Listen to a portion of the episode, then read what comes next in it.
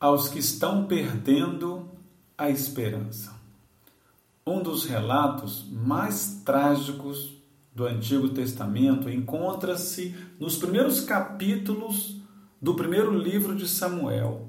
O povo de Deus foi atacado e derrotado pelos filisteus nos derredores de Ebenezer, um vilarejo de Efraim.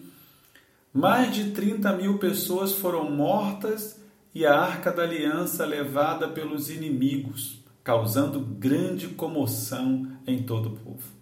O sacerdote Eli, ao receber as notícias do fracasso na batalha, da morte de seus filhos e da perda da arca do Senhor, caiu e morreu. Sua nora, movida por dores de parto, deu à luz a um filho e o chamou Icabô, que significa foi-se a glória de Israel. Em meio à tragédia, veio a palavra de Deus a Samuel, que exortou o povo a se converter ao Senhor de todo o coração. Rejeitar os deuses, consertar a vida e servir o Eterno para terem vitória. 1 Samuel 7,3. Assim aconteceu, vindo a derrotar os inimigos de forma impressionante. Samuel, pois, ergue um memorial ao Senhor e o chama Ebenezer, que significa pedra de ajuda. Esse é o nome do vilarejo próximo ao qual o povo estava quando foi atacado e abatido. Vindo a perder a arca sagrada, o profeta olha para trás, lembra-se da amarga derrota e reconhece a vitória dada por Deus no presente toma uma pedra com um memorial e lhe dá o nome Ebenezer. E também um significado: até aqui nos ajudou o Senhor. 1 Samuel 7,12. Talvez pareça estranho dar ao memorial de vitória o nome do local da derrota, Vilarejo Ebenezer. Poderíamos imaginar que o nome mais apropriado fosse Mispá, onde Samuel sacrificou ao Senhor e o povo se encontrava quando atacado novamente pelos filisteus, obteve estrondosa vitória, ou ainda Betcar, onde os últimos inimigos foram perseguidos e finalmente derrotados. Mas o nome do memorial foi Ebenezer, onde sofreram a primeira e terrível derrota. Ao erigir o memorial, parece-me que Samuel enxerga a mão de Deus não apenas na vitória, mas também na derrota. Não apenas no consolo, mas na disciplina. Não somente quando ele abraça, mas também quando corrige.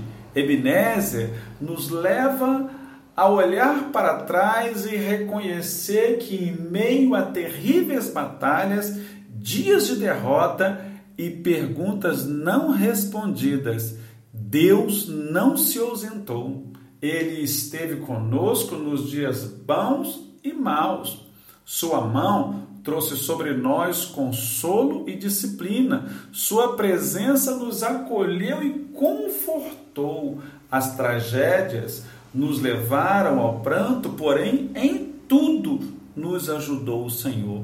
Ebenezer nos leva a olhar também para o dia presente, dizendo: até aqui, até o dia de hoje, vemos a sua misericórdia e graça, sua paciência e bênção, sua proteção e guarda nossos corações são convidados à gratidão, adoração e profundo contentamento, pois Ele está conosco agora.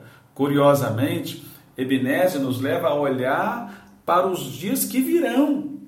A própria expressão até aqui indica uma jornada ainda incompleta, dias e tempos à nossa frente.